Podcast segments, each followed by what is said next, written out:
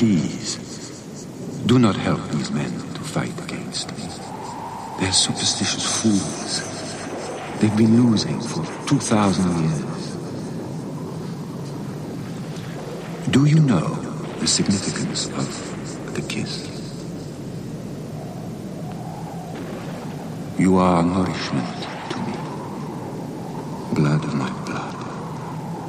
Flesh of beautiful wine press. We shall cross land and sea together. Land and sea.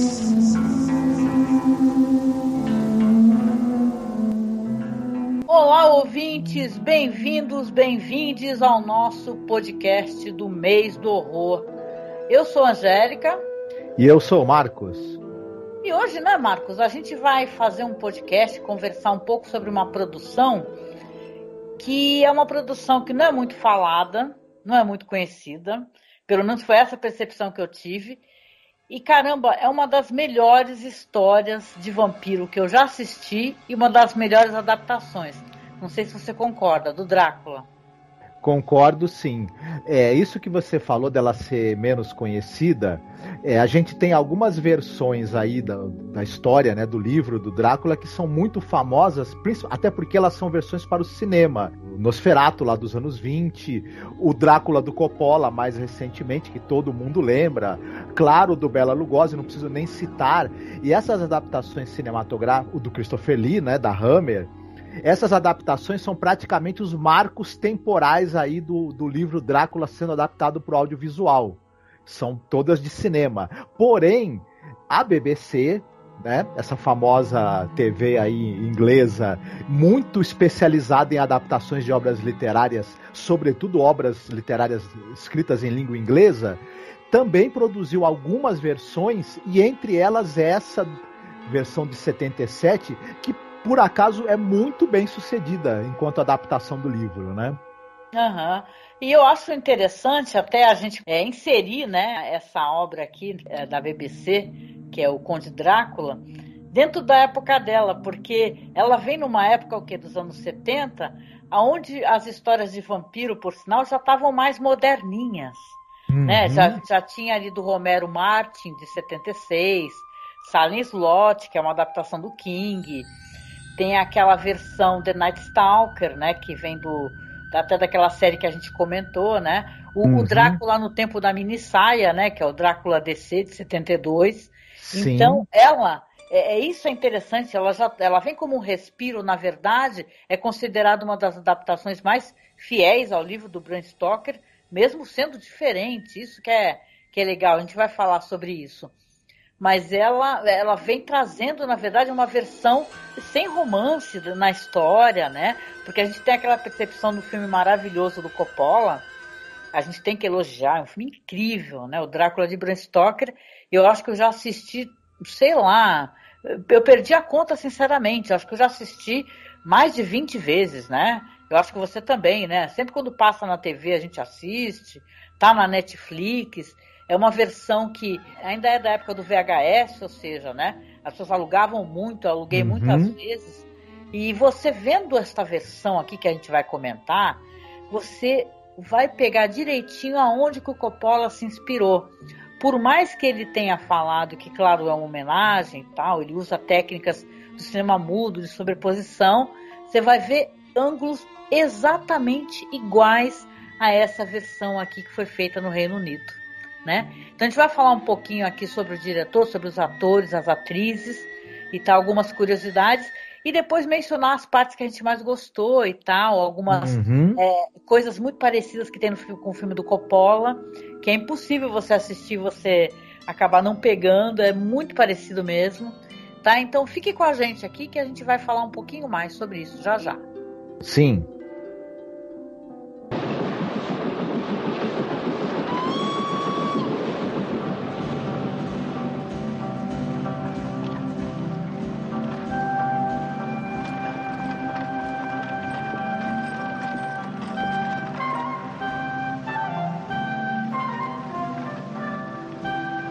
Diretor dessa produção é o Philip Saville.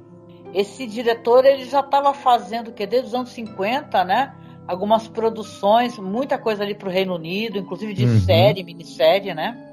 Ele já tinha adaptado, por exemplo, o Dr. Jekyll e o Sr. Hyde. Ele já tinha feito a adaptação do Édipo Rei, entre várias outras. Ele já tinha. É, a BBC tinha também os teatros televisionados e ele tinha dirigido vários episódios desses teatros televisionados que iam ao ar, ao ar pela BBC.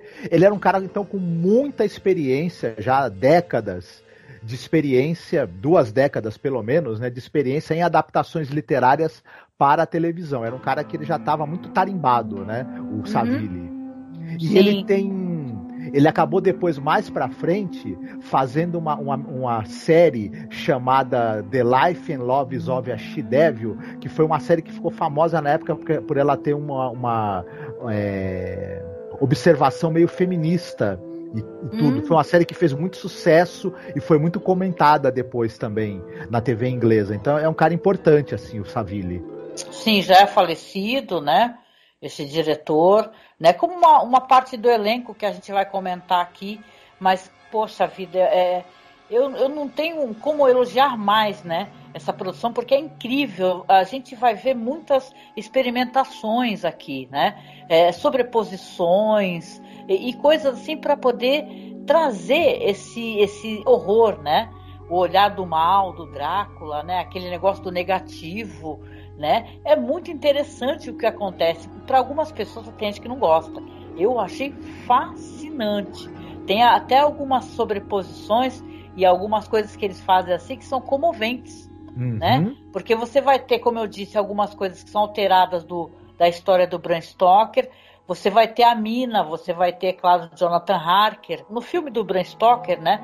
Você tem aqueles, aqueles três caras que gostam dela, né? Que é o médico, o cara texano, que é o Quincy, e tem o Hollywood, né? Que ele é o, o Lorde, não é? Uhum. E ela acaba querendo noivar o Lorde.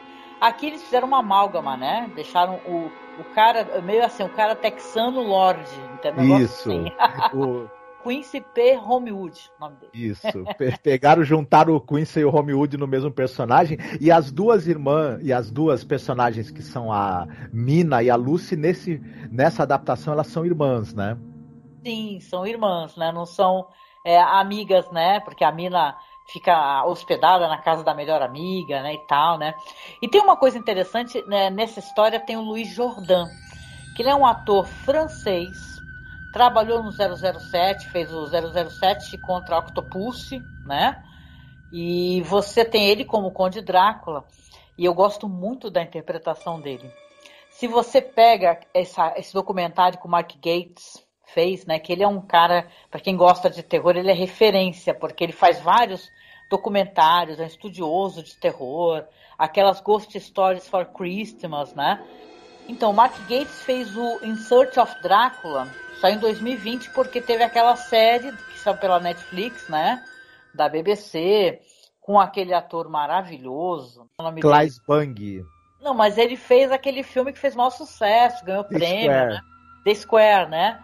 Que é o cara que, que, trabalha no museu e se ferra, né? Um dia de um dia dele que ele se ferra o dia inteiro, né? E se dá mal.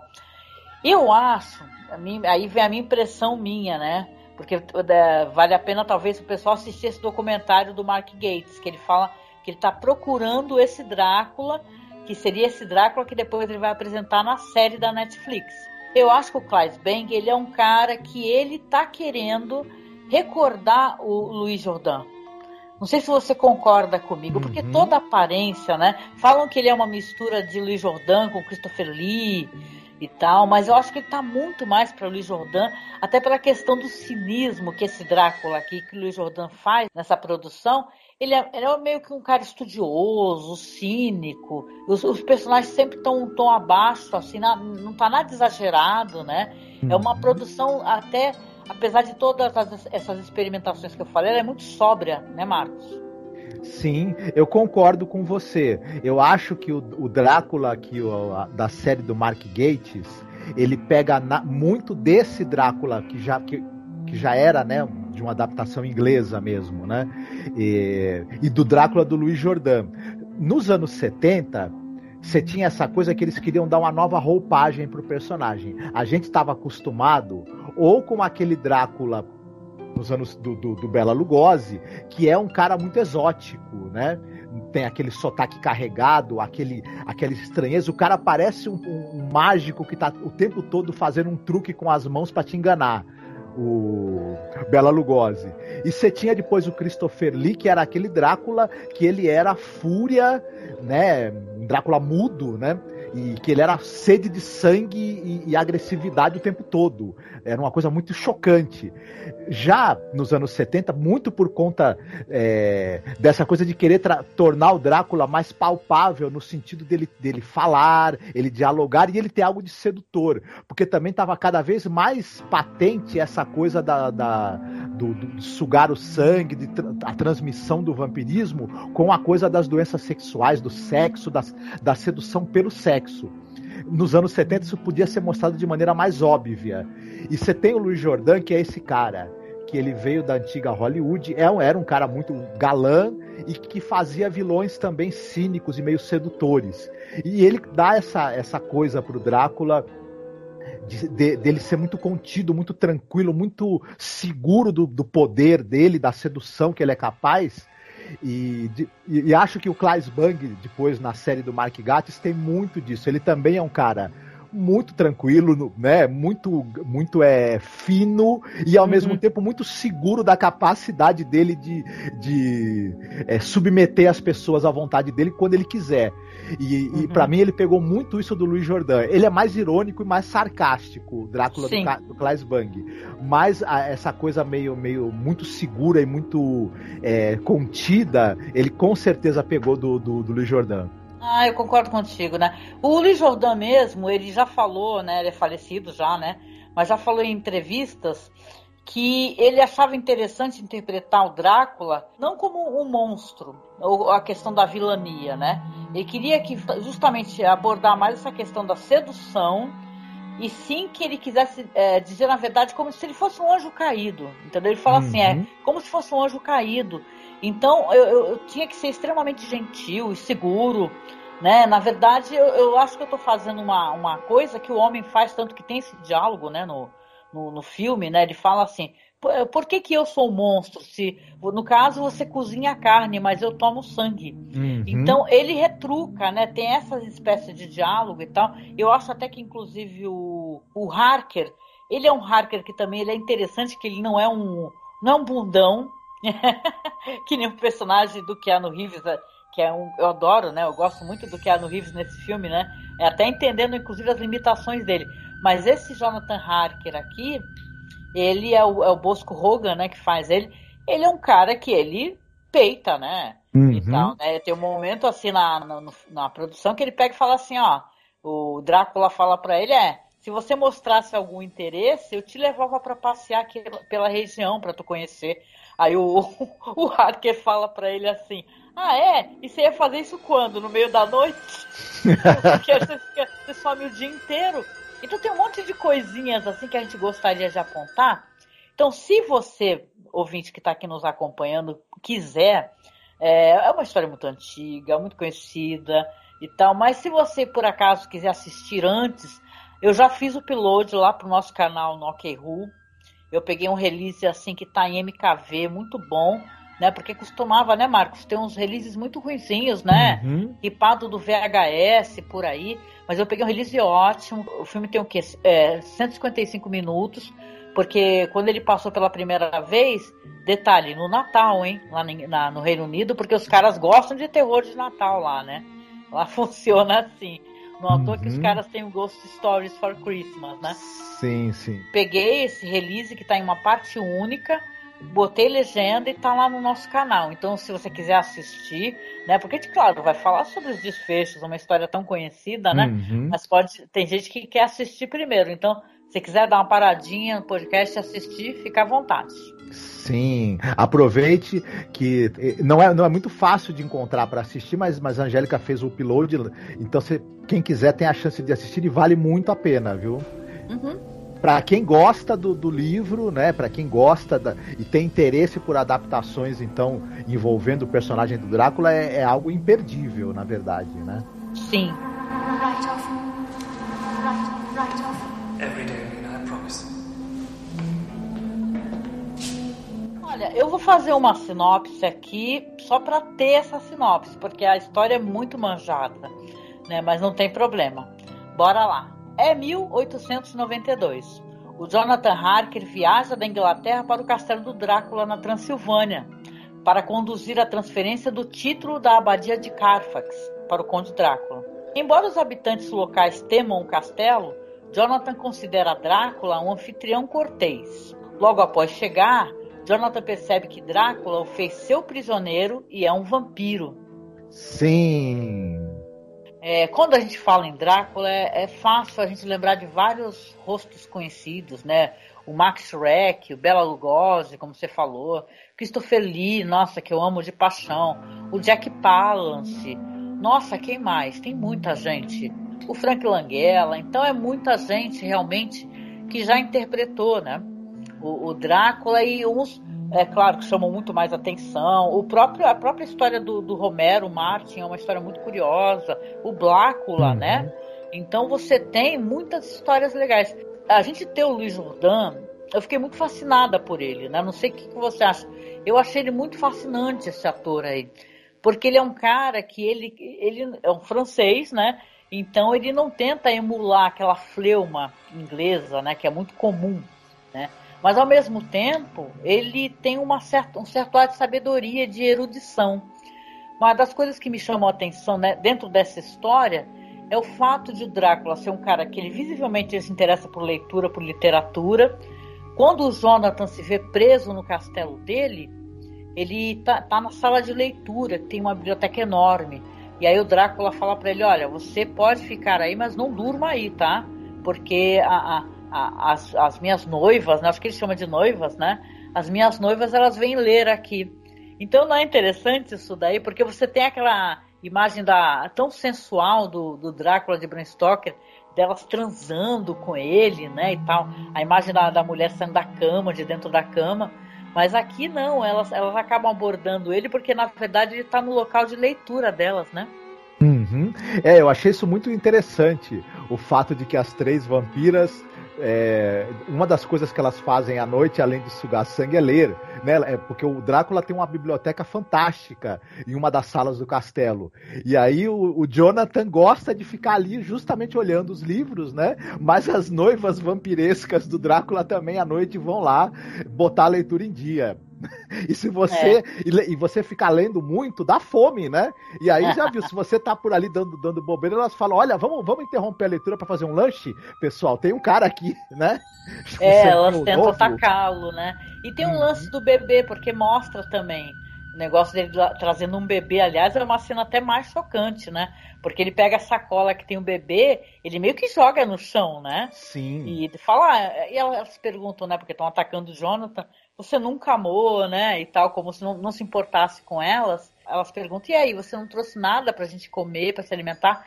Aí ele aponta a sacola e depois uhum. mostra o bebê. Então é, é chocante, né? Sim. Essa cena e tal. Então essa parte toda da Transilvânia, ela é muito interessante, ela é muito perturbadora. Tem o negócio dele se movimentar, né, Marcos? Se tu quiser falar um pouquinho, como se fosse um morcego, né? Isso é muito interessante, né?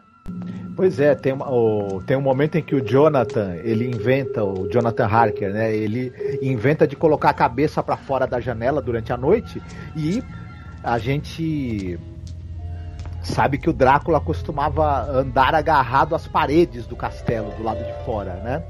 Nessa versão, ele usa a, a capa para deslizar sobre a parede como se fosse um morcego voando. E é muito interessante essa cena. E depois, se você pensar em um determinado outro momento da série, ele aparece o morcego deitado na, na, na cama da Lucy com na mesma posição com as asas assim sobre o lençol, do mesmo jeito que o Luiz Jordan aparece usando a capa dele para deslizar sobre as paredes do castelo. Então isso é, há quem diga que, é, que, que o visual disso é datado, mas para mim na verdade é muito bem resolvido e muito evocativo, né?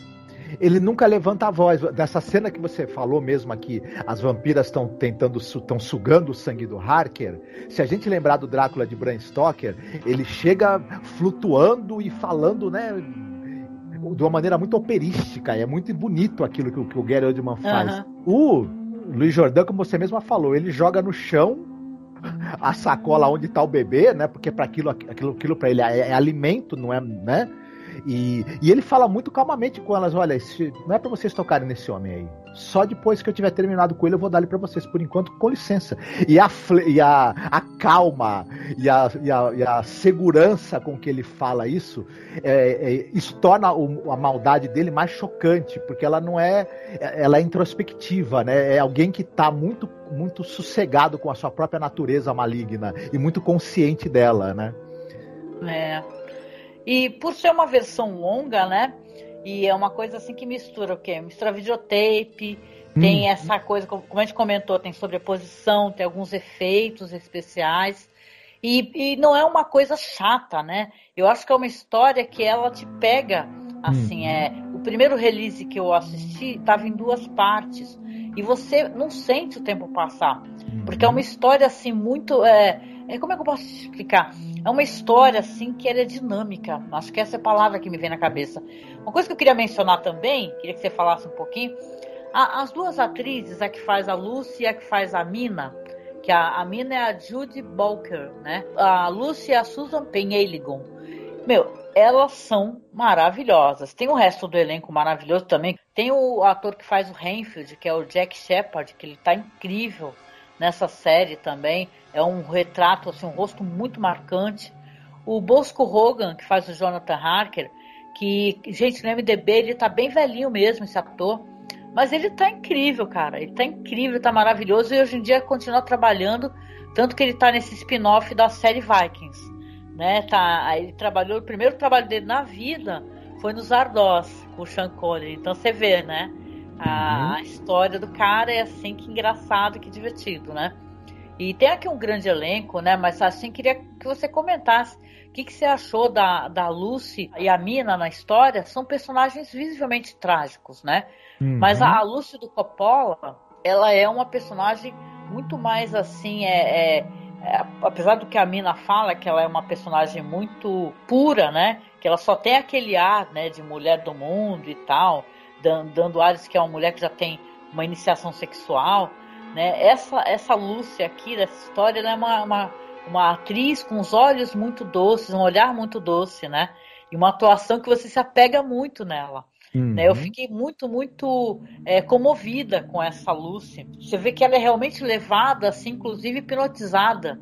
Né? Então, os momentos que ela, é, que ela é hipnotizada e ele está conversando com ela, e ela está se vendo dançando. Então, nossa, são cenas lindas. Eu vou tentar colocar para vocês para nosso vídeo para o pessoal poder ver. Eu fiquei apaixonada pela Lucy, que é essa atriz a Susan. E a Mina, que é a Judy Balker, né? Essa atriz incrível, maravilhosa. É daquele filme Fúria de Titãs, né, Marcos? Ela é Sim. é Andrômeda, né? Uhum. É, a Judy Balker tá no Fúria de Titãs e a Susan Penhaligon, Penhaligon ela, por exemplo, tá no outro filme de vampiro que é o, que é o Patrick, né? Pois é, só que o Patrick é um filme australiano, né? A gente falou dele quando a gente falou do cinema de terror da Austrália no Halloween. Aí é tipo vampiro de energia, saca? Uma parada meio assim, né? Falando nisso, ah, gente, vamos ter que falar porque todo mundo que trabalhou aqui de um jeito ou de outro trabalhou com alguma história de alguma espécie de vampirismo, né? Aí a gente chega nesse ator aqui que é o Frank Finlay, que ele faz o Van Helsing que aliás é outro tipo de Van Helsing, isso que é muito maneiro, né? Esqueça esse Van Helsing aí, esqueça o Anthony Hopkins falando alto e tal, com aqueles maneirismos, né? O Frank Finlay, ele faz um Van Helsing contido, muitíssimo piedoso, ele olha essa situação sem pressa, né? Ele fala o que precisa fazer, né? Tem até, claro, essa cena que eles são obrigados a, a eliminar a Lucy, né? Então eliminar assim, né? Porque ela se torna uma vampira, claro. Mas ele tem um, esse ar piedoso, paciente. E esse cara faz um personagem naquele filme Força Sinistra. Né? Quem lembra desse livro aí? Porque eu tenho esse livro aqui que é um livro do Colin Wilson, que é o Vampiro de Energia. Né? Nesse filme Força Sinistra, vocês vão lembrar, quem gosta de terror, tem a Matilda May, por aí andando peladona, né? Mas ele faz aquele cara que é o médico que eles vão consultar, o astronauta e tal, porque é o cara que ele tem essa teoria, que escreveu um livro, que as pessoas sugam energia da gente. Existem vampiros de energia. Que até nessa série maravilhosa, né? Que é What We Do in the Shadows, tem o Colin, que é justamente uma homenagem ao Colin Wilson desse livro aí, né? O, o nome do livro, inclusive, é Vampiros do Espaço, né? O que, que tu acha? Tu gostou desse Van Helsing? Uhum. Eu gostei muito dele. Ele tem uma química boa com o Luiz Jordan. É uma coisa interessante. Esse, esse Van Helsing, ele, ele diferente de outros, o, os atores que fazem o Van Helsing, eles sempre tentam fazer algum, um cara com um comportamento muito excêntrico, tem um certo overacting, ou então é um velhinho sábio o Frankenfiley, ele é um, ele é um Van Helsing muito másculo, ainda jovem, ainda é, é, um, é um homem ainda com muita energia. E ele, ao mesmo tempo, ele é uma pessoa, o personagem dele transmite uma bondade e uma preocupação com as pessoas. Ao mesmo tempo, ele, ele, é, ele é contido também. É, é uma característica dessa adaptação às, às a, a economia, inclusive nas atuações. O, o, o Frank Finlay, ele é um Van Helsing que ele parece uma pessoa que você conseguiria encontrar na rua, alguém que, que é muito culto, muito sábio e que tem uma verdadeira vontade de, de, de ajudar os outros e cuidar dos outros, um verdadeiro médico, né? É, é um dos primeiros Van Helsings que eu vi em que eu reconheço um médico ali. Né? Com essa postura de, de preservação da vida e do cuidado. É muito, é, é. muito bacana e muito tocante o personagem. Mais, dele. mais um médico até do que um caçador de vampiros, né? Isso. né? Porque esse Van Helsing que a gente tem em muitas produções, você sempre acaba vendo ou o Beres, né? Aqueles caras assim que é de série, por exemplo, né? O cara fodão e tal. Ou aquele o excêntrico, né? Que é o caso do Anthony Hopkins, né? O Van Helsing excêntrico. O, e o médico em si, né? O cara que é um médico e tal, que tem é um cara religioso, que tem a questão da fé, né? e dessa quebra, né?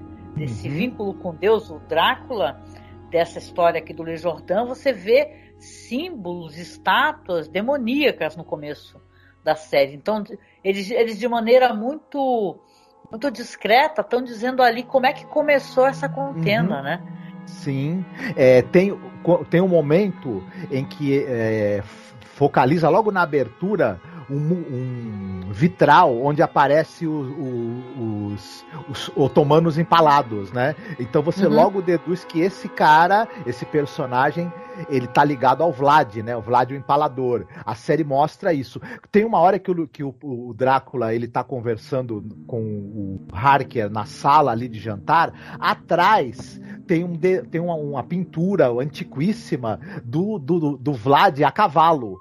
Então você já faz a ligação sem precisar falar em momento nenhum isso, né?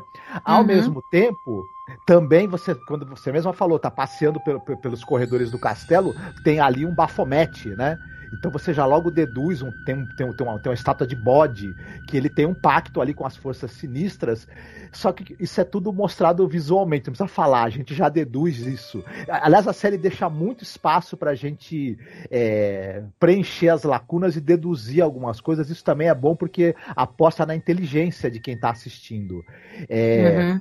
Essa coisa que você falou das atrizes também, eu acabei não, não, não, não falando, mas elas são uma descrição muito boa do que seria uma, uma, uma moça mesmo ali daquela Inglaterra vitoriana. Elas, é, elas têm essa coisa de, de, de, de serem mais.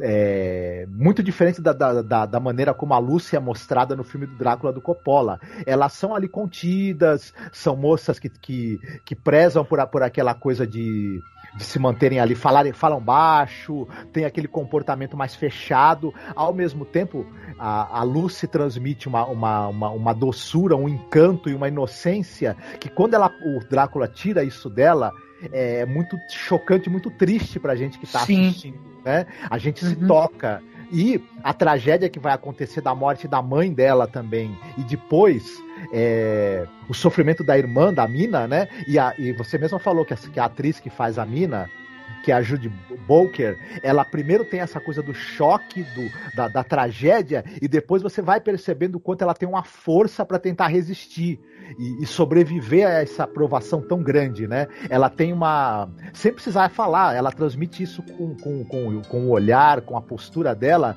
ela tem uma grandeza de espírito ali que a gente percebe, né? Uma resiliência. Sim. E é muito, muito tocante ver isso, né? Elas, elas serem tocadas por esse, esse mal tão insidioso, né? E, e a resiliência da mina em tentar de alguma maneira se manter ali, né? É, eu gostei desse, disso daí. Eu gosto muito da atmosfera que essa, que essa, que essa produção evoca, porque aqui não tem um romance. Você não vai ter que, o, que a noiva do Jonathan Harker é, no, no, passado ela foi o amor da vida do Drácula. Não, Drácula é um, um ser que quer se alimentar. Uhum. Ele quer se reproduzir, ele quer, é, na verdade, continuar se alimentando, ele quer conspurcar né, a uhum. inocência dessas jovens aí. Não é uma vingança direta, apesar que tem momentos que é inacreditável aquela cena, né, Marcos? Quando o Jonathan acabou de chegar em Londres e ele desce da carruagem, ele olha pro cara indo embora, ele tem a certeza, e é mesmo o Drácula na, na uhum. carruagem, uhum. né? O cara realmente estava seguindo ele de alguma maneira, né? Esse Drácula, ao mesmo tempo que ele é, é, é, é um, um, cara assim provocador, né? É, mas ele não é um, ele tem uma arrogância, né? Esse ar de maldade dele sempre presente e ele não é uma coisa exagerada, né? Uhum. Ele é um, ele é um mal. A palavra é essa, acho que ele é um mal insidioso. Né? Ele vai entrando e tal. O negócio da família, mesmo a família toda da, da Mina e da Lucy, é muito trágico o que você vê dentro dessa história, porque você tem a, a, a coitada da Lucy sofrendo é, essas, tendo essas visões, né? A Lucy sofre ali com sonambulismo, aí tem uma hora que a Mina segue ela e elas estão numa espécie de casa de praia, né, e tal, passeando e aí ela vê o, o, Drácula sugando, né? Essa cena é muito parecida com a cena que o Coppola faz, só que o Coppola já faz uma coisa assim mais animalesca, né, e sexual. Ele coloca um ser assim, o Drácula transformado numa espécie de monstro, né, comendo ela, né? Uhum. Não apenas só sugando o sangue dela. Mina ela vai ela vai ter aquela aquele choque de ver, na verdade alguém tendo uma relação sexual, né? Além de tudo, né? E tem aquele lance do, do relâmpago, né? Do, do vampiro, isso é muito interessante. Mas eu gosto também como é, foi feita essa cena aqui nessa série. Estou chamando uhum. de série porque ó, ela tem uma metragem tão grande, né? Mas na verdade saiu como um filme mesmo, né? Em duas Sim. partes. Ou, um, então, no caso, até uma minissérie, uhum. porque depois quando começou a reproduzir em outros anos, né? Passar novamente, eles dividiram em três partes, né? Na Inglaterra. Sim. Nos Estados Unidos também passou em duas partes, né? Pela PBS. Então você tem uma, uma tragédia familiar muito grande. Não tem romance. Uhum. O romance que tem ali, muito suave, tá muito pudico, é, é realmente da Mina com Jonathan Harker. Né? Uhum. Então você vai ter esse, esse romance, esse leve romance, mas quando eles retornam já casados, quando ela vai encontrar com ele lá, né? Ele consegue fugir, quando ela volta, já a tragédia já tá, né? A tragédia está totalmente instaurada na casa dela, né? uhum. né? É, são tragédias que, que, eles vão tendo que enfrentar, né? O casal. Sim, e, o, e a série, né, a adaptação, ela é muito. A gente já tinha até citado isso.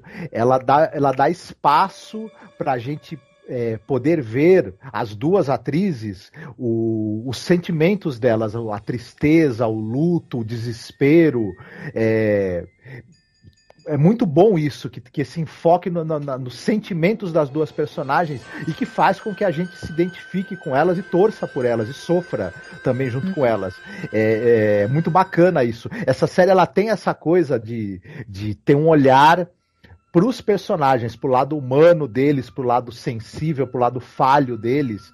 O, o, como, o, o, Drácula é muito interessante, tem hora que ele fala assim, eu preciso do sangue dela, eu preciso. E ele, e ele, e ele reitera, eu preciso né? É...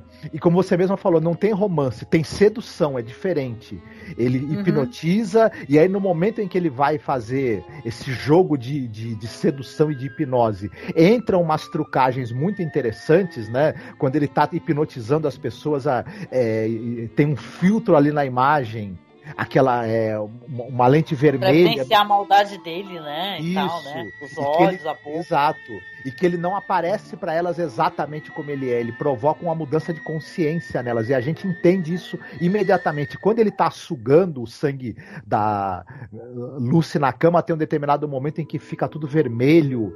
É isso é Sim. muito interessante. E quando ele está. Em outro momento em que ele está sugando, você mesma já citou isso, eu achei isso incrível. Ele está sugando o sangue dela. É, ele é como se fosse uma silhueta negra, né? Porque ele usa, uma, ele usa uma roupa toda preta aí é feita uma sobreposição do, da imagem da Lucy se imaginando dançando, e aí você percebe que enquanto ele tá sugando a vida dela, ele faz ela ter uma imagem de um momento feliz, né? Em que ela tá, tá, tá em transe, tá se divertindo, tá numa dança. É muito poético isso, né? É meio que uma maneira é. de, de dele poupá-la desse sofrimento que, que, ela, que ela poderia ter do choque, né? De ter alguém, né? É, sugando a vida dela, né? Não, e é tudo muito triste, a morte da mãe dela, sabe? Quando ela já tá doente, né? E ele se transforma em vários é, bichos, né? Uma hora ele se transforma num lobo branco. E quando esse uhum. lobo tenta invadir o quarto, a mãe dela tem um ataque cardíaco e morre do lado dela. Então é aí que, inclusive, ela acaba piorando né, a condição física dela. A Lucy sofre muito, né? Nessa, uhum. nessa versão aqui. E, cara, tem, tem certas coisas aqui que eu acho muito imaginativas, muito. E detalhe, foram ali visivelmente inspiração para o Coppola. A cena do Renfield, que você tem a apresentação dele no, no asilo, né? Que tá lá o Dr. Dr. Seward, né? É igual a cena que o Coppola coloca, que ele coloca o Renfield pegando alguma coisa no alto, né? Como uhum. se estivesse em direção ao espectador. Então é a mesma cena. Então uhum. não tem uhum. como falar assim, olha só, o, Coppola, não, ele assistiu essa versão com toda certeza. Sim. E você estava falando de uma questão que eu acho que é legal a gente evidenciar, porque aí sim é, tem esse negócio, uma produção vai pegando influência da outra, né? Você tem ali no, no, nesse Drácula que quem faz é o Christopher Lee, esse Drácula que tem os olhos de sangue, não é? Os olhos injetados de sangue. Quando o Harker está no castelo do Drácula, isso é, quando eles ainda estão na Transilvânia, ele vê todas as mulheres que estão deitadas no caixão, as noivas, com os olhos é, cheios de sangue, né? E elas olham para ele assim, só que elas não podem se movimentar. Né? A mesma coisa depois com Drácula. Então eu achei essa referência genial. Uhum. Porque você tem aqui nos anos 70 uma referência do Drácula dos anos 50, né? É o Drácula ali da, da Hammer, né? De 58. Mas é muito bem feita e muito assustadora. Né? Até a própria Lucy, depois, quando eles vão, vão, Depois que ela morre, eles têm que ir lá, né? Finalizar ela, né? Porque ela tá, ela tá atraindo crianças e tudo, né? Tá. Olha, aliás, essa cena, eu tenho que falar, gente, eu sou muito fã do livro, dessa história. Eu assisti várias versões. E você sempre fica, quando você está lendo o livro, tentando entender. E o Bram Stoker escreve isso. Ele fala assim: ele descreve como é que a Lúcia, a Lúcia ela passou por baixo da porta. Ele até usa uma expressão que na tradução ficou algo como se ela tivesse ficado tão fina como uma hóstia, né? E passado por baixo na, da porta lá do no cemitério, onde tem a, a tumba lá da família, né? E aqui também é interessante como eles fazem isso. Eles fazem que ela se transforme em fumaça e entre pelos buraquinhos ali da porta, uhum. pela fechadura, pelas frestas. Cara, é muito legal. É muito bem feito assim. E ela se transforma, essa atriz ela é muito doce. Mas eu acho que ela fica uma coisa demoníaca quando ela tá de vampira. Aliás, se você assistir também a interpretação dela, ela faz. A, a Lúcia do Coppola também imitou direitinho. Né? Ela faz aquele negócio sedutor, né? Fala Quincy, né, e tal. Você vai ficar junto de mim, nós dois vamos viver uma vida sozinhos e tal. Seduz o cara. Então é muito parecido, gente. Uhum. É muito interessante como é interpretada essa Lúcia, né? Sim, a, no momento no, do filme do, do, Coppola em que a Sadie Frost vira vampira é, e ela tenta seduzir o, o Homewood, né? É, a gente percebe que é muito parecida com a cena da Lucy nessa adaptação da BBC, com a maneira como a Susan Penhaligon, Penhaligon ela tenta seduzir também, né? O, o Quincy. Uhum. É, é muito interessante. E essa evocação do, do, da postura dos vampiros da Hammer, né? É esse vampiro com olhos com olho totalmente vermelho injetado e com uma postura de selvageria animal. E é muito chocante quando você vê primeiro a, é, o quanto essa atriz ela parece doce, casta, e depois essa postura animalesca. E, e, e é, é muito interessante de se ver e é muito legal de ver o, o, o, Drácula da Hammer ser evocado. E essa coisa, a Hammer ficou famosa também por ter sido a primeira vez em que você viu sangue vermelho jorrando em filme, né? Sim. Uhum. E você tem no momento em que, em que os vampiros nesse filme vão ser mortos com as estacas, aquele jorro de sangue que era incomum diga-se de passagem, nessa época, na, na TV inglesa, por exemplo, mas eles Não. trazem essa coisa da Hammer para essa adaptação. Ao mesmo tempo que essa adaptação olha para o futuro que é essa coisa mais, mais é, sedutora e cínica do Drácula, e, e ela também olha para o passado, essa coisa do, do, de como os vampiros foram é, descritos e, e, como, e, como, e como a Hammer ajudou a alimentar esse mito. Né? E popularizar, né? Porque popularizar. Esse, esse vampiro do Christopher Lee é é, é sensacional, não à toa uhum. teve tantas continuações, né? E é Sim. claro que eu, eu, lembro a minha impressão quando eu vi pela primeira vez ele com os olhos vermelhos de sangue. Aquilo é muito uhum. legal. Entendeu? Então aqui Sim. você também tem vampiros que têm olhos ensanguentados, né? Uhum. E, cara, é, é, é uma versão muito ousada, sabe? E você fica pensando que é interessante pensar, inclusive, que assim, os ingleses passam isso no Natal. Eles uhum. adoram histórias de terror no Natal. Imagina só que essa história ela passou de uma vez só, acho que com um comercial ali e tal, mas passou no Natal. Uhum. Então, poxa, isso é muito maneiro, cara. Eu lembro que o Christopher Lee, quando a gente vê o Drácula dele pela primeira vez, ele tá descendo uma escada. E e ele não e, olha, né, para baixo. Né? Isso, né? ele, ele, de, ele é. desce a escada sem olhar para baixo. E aí, nesse e esse pequeno detalhe já fala pra gente que tem alguma coisa diferente nesse sujeito aí, estranha. E aí, Sim. o, por exemplo, o Luiz Jordan, quando o, o o Harker chega no, no, castelo, ele tá trazendo uma mala pesada que ele não consegue, ele tem que ir arrastando aquilo. E aí uhum. o Drácula pega a mala dele e ergue com uma facilidade muito grande, e você já logo imagina que esse cara tem uma força desproporcional. É um mero detalhe, mas que pra gente já fala tudo. Né? Ficou engraçado, né? Isso aí até, né? Ele, ele fazendo o maior esforço com a mala e o o Drácula pega assim, parece não, uma coisa de um, uma caixa de sapato, né? Isso. Cara, é muito legal. Os diálogos são muito legais. Eu sempre tive esse negócio de gostar de ver bons diálogos, entendeu? Então você vai ter o Jonathan ali discutindo com o Drácula, mas não é aquela coisa assim que o Keanu Reeves, ele é um cara assim que ele parece ele meio chocado, entendeu? Ele tá em choque, ele não responde.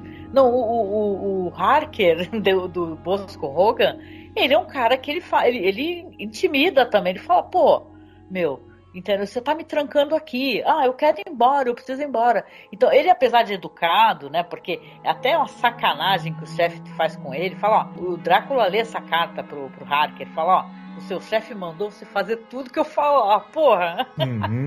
A primeira coisa que ele falou, você vai ficar um mês comigo aqui, porque eu quero ter é, aulas de inglês com você que ninguém repare no meu sotaque. Ele faz questão disso, ele repete isso várias vezes. Eu não quero que, que reparem que eu sou um estrangeiro.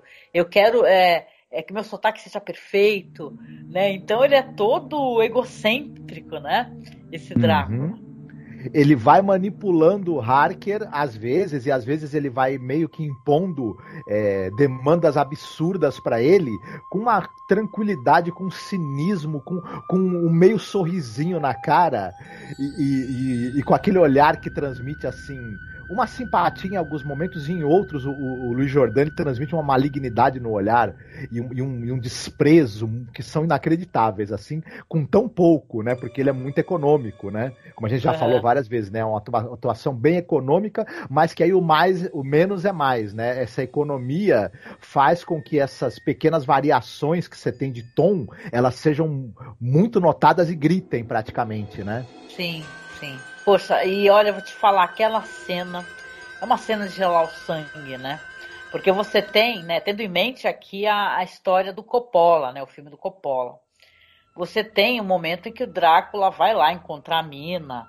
Claro que tem todo um romance, a mina é a reencarnação da, do amor da vida dele. Aí os homens estão lá jogando a hóstia, né? Em Carfax, né? No, nas, nos caixões com terra do Drácula, e o Drácula vai lá encontrar a mina. Né?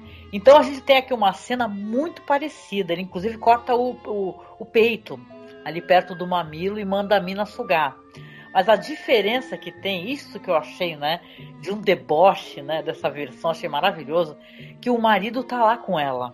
Ele não foi, né, Marcos? Uhum. Ele, ele, tipo assim, é como se ele soltasse algum gás, uma hipnose, e o cara não acorda. Uhum. Aí a mulher, a mina senta na cama e ela tá desesperada, falando, Jonathan, Jonathan, acorda. E aí quando ele entra, ela vai ficando hipnotizada, né? Aí ele começa a vir com aquele papo, falar assim: olha, não acredito no que esses homens estão falando. Eles são todos lunáticos, eles são fanáticos religiosos, né, Marcos? Sim. Acredite em mim. Aí ele corta assim o peito com a unha e começa a sugar, né? Então, gente do céu, o cara ali do lado, é um negócio totalmente. Uhum né? É, essa cena ela, ela é muito interessante e ela evoca coisas que você para pra pensar assim, falar que isso aí passou no, na BBC no Natal pra família. Ah, o cara, né, vampirizando a mulher, o que tem, obviamente, uma, um subtexto sexual claro, óbvio, com o marido deitado do lado, né? Foi, caraca, a família inglesa nesse Natal, eles olharam e falaram, ho, ho! Não, aí os caras entram lá, né? Porque a cena é bem parecida mesmo. Tem aquele negócio dele jogando lá. A hóstia vai ter uma importância muito grande nessa versão, né? O, o Abraham Van Helsing usa isso para poder é, fazer com que a terra fique abençoada. Ele não pode utilizar mais aqueles caixões com terra. E ele chega com a cruz, né? No momento que ela está sugando, eles voltam. E aí, aí quando ele chega, quebra, né? Aquela hipnose e aquela cruz, fica o brilho da cruz né, na, na, na, face do Drácula. Porra, isso é muito legal.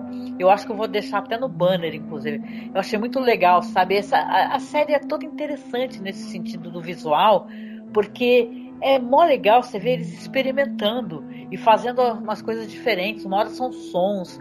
A trilha sonora da, do, do filme é incrível né? Uma trilha muito boa mesmo, assim. Foi visivelmente inspiração para outras produções também de vampiro, que você vê que é uma trilha bem. Tem aquele instrumento que é um instrumento esquisitíssimo, né?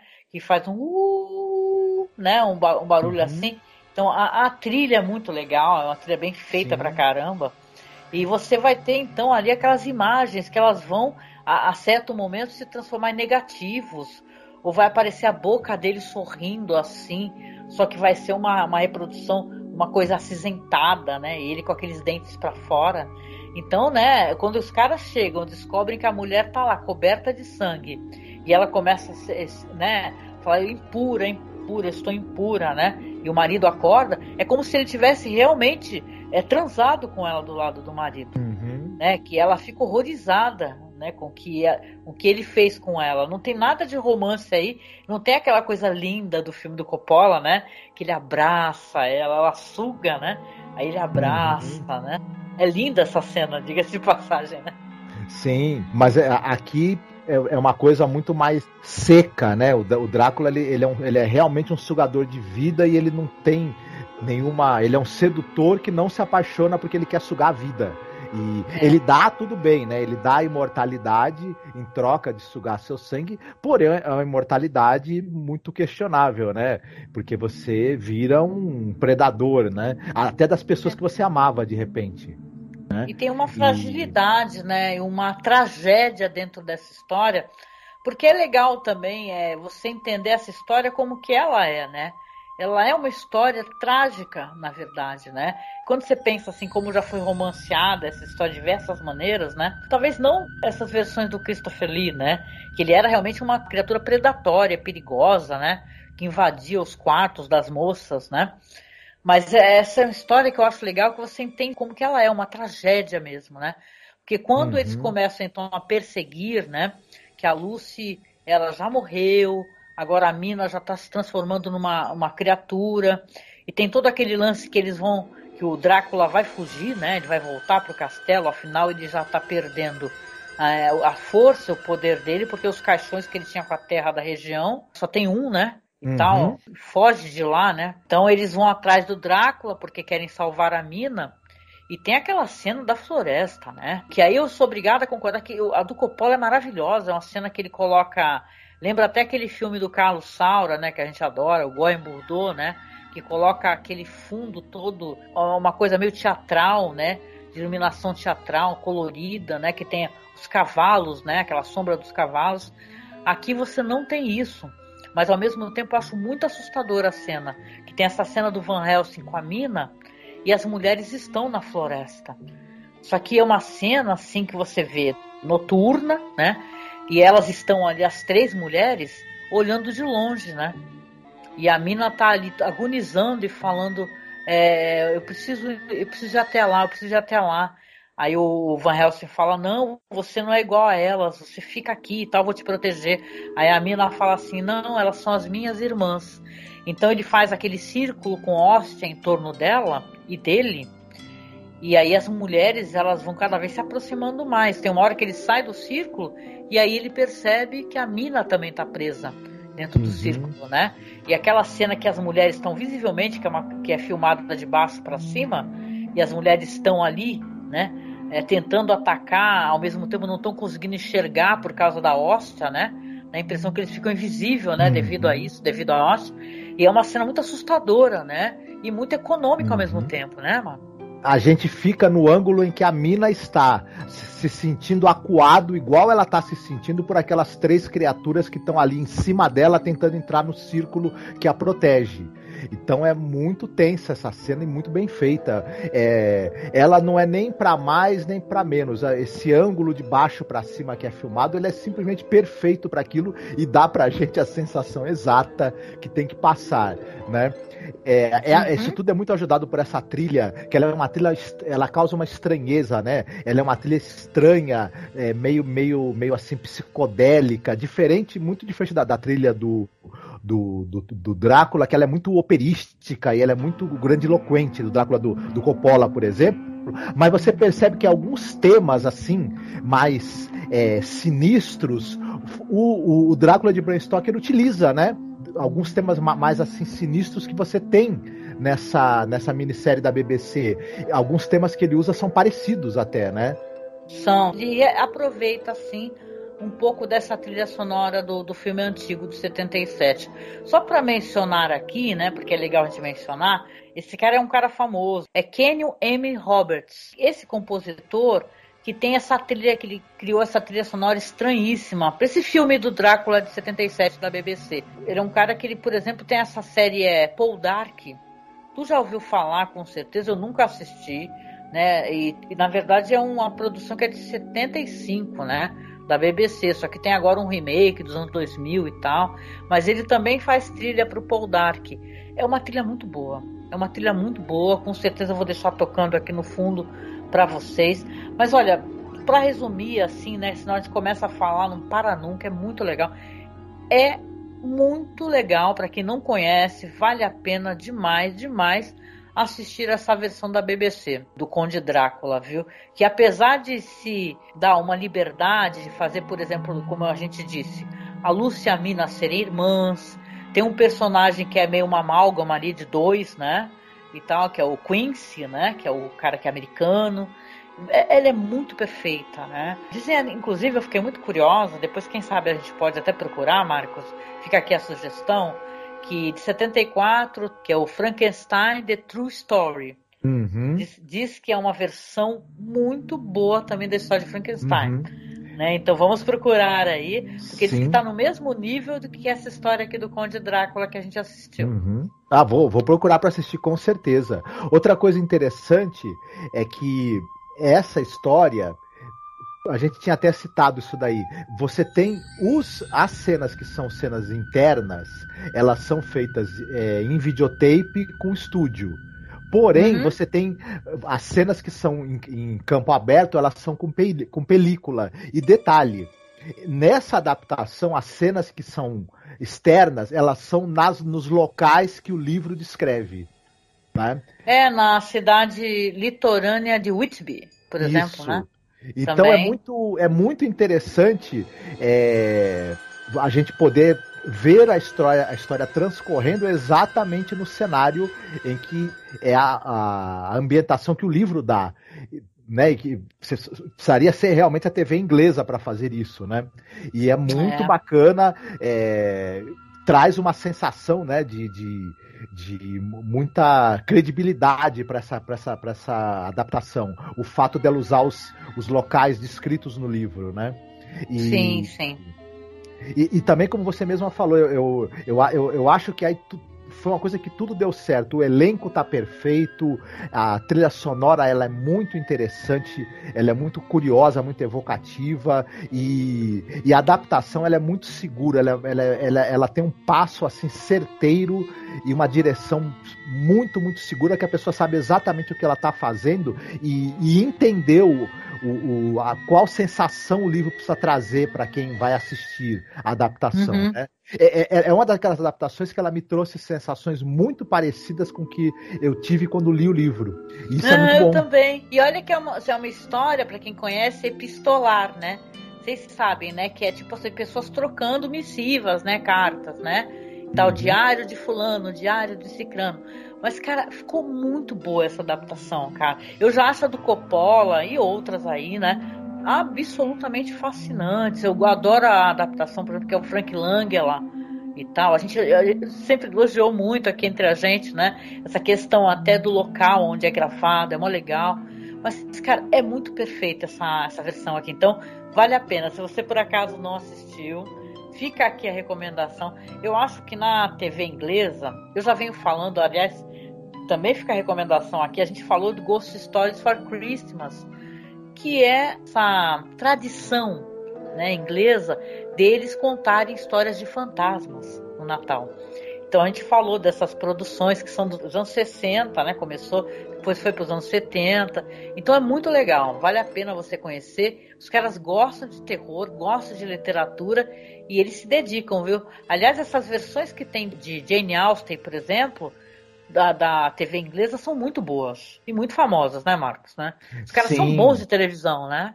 Uhum. Não, eles são excepcionais eh, para fazer adaptação de obras literárias. É, nem sempre, né, não, não é, vamos dizer, 100% das vezes que é algo fantástico, mas quando eles acertam, eles acertam demais, né? Demais. Pois é, esse aqui é um grande acerto, gente. E olha, tem muitas versões lá no YouTube.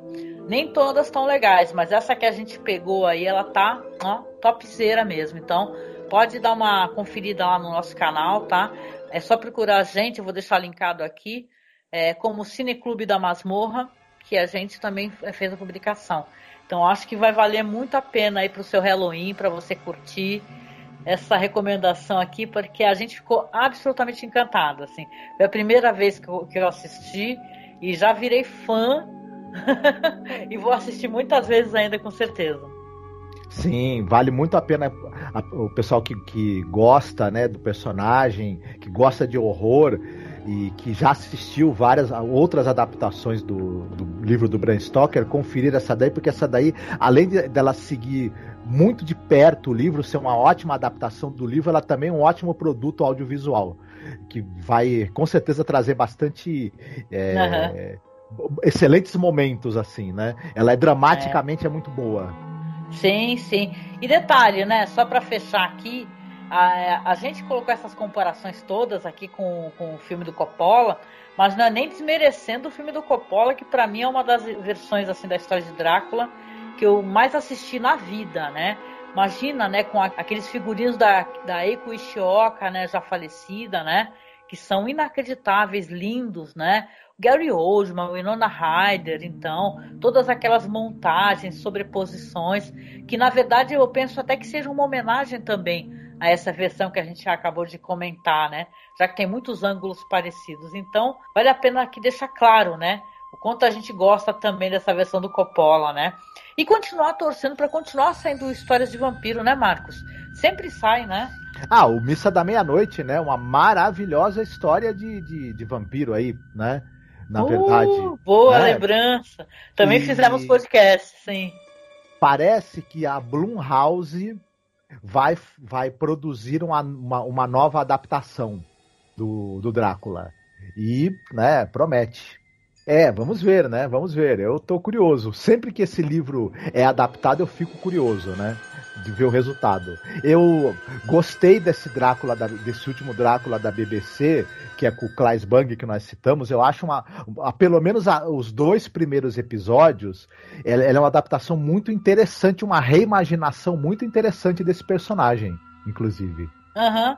Eu assisti também, gostei. Poxa, então ó, que legal. Vamos deixar aqui uma recomendação. No nosso canal tem esse documentário do Mark Gates, que é In Searching of Drácula, que é ele falando sobre os locais que ele, que ele visitou, a, a literatura que ele estava procurando para poder fazer esse vampiro da série da Netflix. Tem o, o, o, filme que a gente acabou de comentar, né? E, poxa, fica aqui a recomendação, então, para quem não assistiu, assistiu o Midnight Mass, né? O Missa da Meia-Noite. Sim, e é isso, né, gente? A gente falou aqui um pouquinho sobre o Conde Drácula de 77 da BBC, que a gente considerou uma das melhores adaptações do livro de Bram Stoker. Comente com a gente aqui o que, que você acha, se você assistiu, se você já conhecia, ou então se você conhecer, comenta depois pra gente o que, que você achou, tá? E a gente vai deixar também aqui, eu sempre faço isso no finalzinho, nossos links de contato nessa internet, né? A gente tem a nossa página no Facebook, que é Masmorracine, nosso perfil no Twitter, que mudou, gente. Agora a gente criou uma, um outro perfil no Twitter. Você pode seguir Masmorra Underline Cast. A gente criou um perfil que é Masmorracine, só que aparece como Cineclube da Masmorra. Lembrando que agora o nosso podcast você encontra por esse nome. Pode procurar Cineclube da Masmorra a gente vai acabar é, finalizando esse feed a Masmorracine porque a página não carrega. Não sei se é porque o nosso podcast é muito antigo, e ou seja, é muito podcast. E os caras, eles, sei lá, fala que tá com demora, aí o feed não carrega. Se você pegar e procurar como Cineclube da Masmorra, tá tudo atualizado. A gente está deixando lá na, no Anchor, né? Na Anchor. E também dá para escutar pelo Spotify. Então, segue meu conselho. Pode desassinar esse feed aí, Masmorra Cine, e assina o Cineclube da Masmorra, que você vai ter os podcasts todos atualizados. Lembrando que a gente agora também separamos, né? A casa estava meio bagunçada, estamos organizando as coisas. Agora você que gosta de, de The Twilight Zone, você pode procurar podcast pelo nome Além da Imaginação Podcast, que você vai também ter um feed só com os podcasts Além da Imaginação então ficou aqui separado a série com o conteúdo do site, que é um conteúdo muito grande. Como são, né, Marcos, mais de 100 podcasts de The Twilight Zone, é, vale deixar um feed só para ele, né? Que tava muita bagunça, né? Muito, é, sabe, junto com os nossos uhum. especiais de diretor, aí vem série. É melhor deixar como se fosse um podcast específico, né? Sim, fica mais fácil da pessoa encontrar os podcasts por tema, né? Uhum. É, se você procurar direitinho, você localiza. É só você digitar Além da Imaginação Podcast para escutar os podcasts da Imaginação ou o Cineclube da Masmorra, que aí você vai ter esse acesso que é cinema alternativo, séries clássicas, filmes, filmografia de diretor, né? Os filmes clássicos que a gente tanto aprecia, tá? Então procure a gente por esse nome também. E claro, a gente sempre convida você a ser o nosso padrinho ou a nossa madrinha, nos ajudar para que a gente continue mantendo o nosso trabalho. Quando eu falo isso, é sério, porque a gente tem despesas e está cada vez muito mais difícil manter o podcast. Então é fundamental, se você puder nos apadrinhar, nos ajudar, nem que seja com pouco, já nos ajuda. Para que a gente consiga é, resolver os problemas que a gente tem para resolver com equipamento, e a gente sempre tem, né, Marcos? Né? A gente volta e meia tem problema com equipamento, infelizmente. Então, seja o nosso padrinho ou nossa madrinha, procura a gente no padrinho, vou deixar o link aqui na publicação, e doe pra gente um valor mensal de 5, 10 reais, é um valor que não é muito pesado e na verdade nos ajuda muito, tá? Então a gente tem perfil lá no Padrim e também tem no Colabore Aí. Tem o Pix, que se você quiser doar pelo Pix a gente agradece, que pelo Pix eu recebo dinheiro diretamente, sem ter essa essa cobrança, né? Porque essas plataformas cobram, né? Um, uma porcentagem do valor que é doado. Então, nosso Pix está aqui dentro da publicação, tá? Que é pixmasmorracine.gmail.com. E é isso, né, gente? A gente se encontra, estamos chegando lá. Logo mais vai ter o nosso podcast aí, o nosso especial de Halloween, que esse ano a gente vai falar de Holanda, hein? Então vai ter uns filmes bem interessantes, bem é, estranhos, né? Bem galhofa também, claro, né? Porque essa região tem disso. E com o nosso amigo Douglas Freak, né, Marcos? Exatamente. Vai ser mais um episódio imperdível em que a gente vai enfocar o horror da laranja mecânica. Né? Como é que é que o holandês fala? Ya, ya, ya, né? Ya. Uhum. É isso, gente. Então a gente se encontra aí no próximo podcast. Um beijo grande, um abração, se cuide e até mais. Fiquem bem. Tchau, tchau. Tchau.